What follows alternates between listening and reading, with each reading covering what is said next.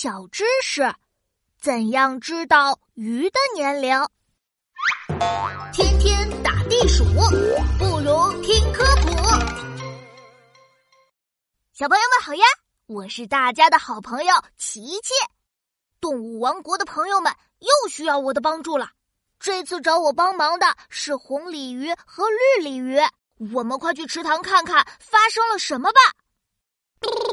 我的年纪比较大，你要叫我哥哥。谁说的？我个子比你大，肯定是我比你大。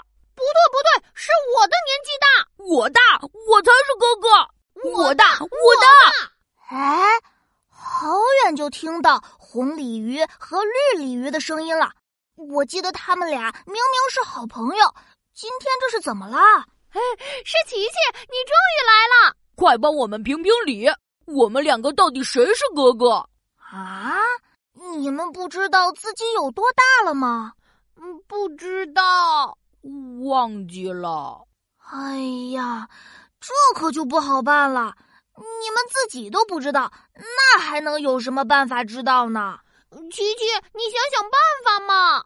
拜托你了，我们真的很想知道。你可是这里最聪明、最能干、最爱帮助动物朋友的琪琪。嗯，大家都喜欢你，你肯定也会帮大家、帮我们的，对不对？嘿嘿，哎呀，别夸我了，我的脸都要红成猴子屁股了。嗯，啊，我想到一个好办法了。什么办法呀？快告诉我们。嘿嘿，很简单。就是看看你们的鱼鳞，看鱼鳞就能知道我们的年龄吗？没错，鱼的鳞片上有一圈一圈的花纹，就跟树的年轮一样。